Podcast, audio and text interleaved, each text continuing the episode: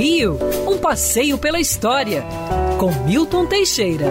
Amigo ouvinte, nós apanhamos nesse ano de 2020 com essa infeliz da Covid-19.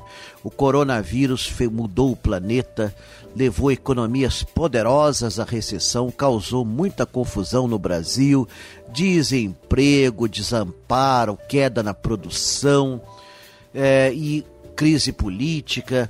Nunca uma gripe afetou tanto um país e, por que não dizer, o mundo no século XXI. Mas não foi a primeira, não. Pelo contrário. Tirando fora as, que, as epidemias que ocorreram na Idade Média, a gripe espanhola, no dia 16 de novembro, os jornais colocavam os seguintes dados: atacou 44% da população do Rio de Janeiro. Olha bem, hein? 44%. Hoje seriam 4 milhões de pessoas aqui na cidade do Rio de Janeiro. E matou 14.459 pessoas em 1918. E isso aqui seria, só para o Rio de Janeiro, mais de 100 mil pessoas. A gripe espanhola surgiu, na verdade, dos Estados Unidos em 1917, em março de 1917, vai chegar à Europa em 1918 e dali se espalhar pelo mundo.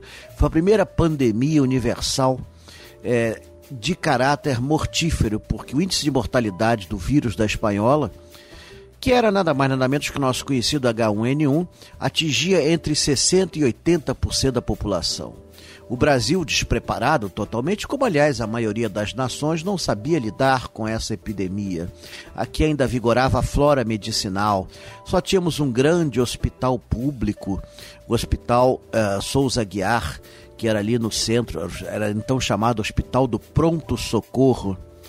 E a população sofria muito. Esses números são falhos. Provavelmente morreu muito mais gente. Nós jamais saberemos.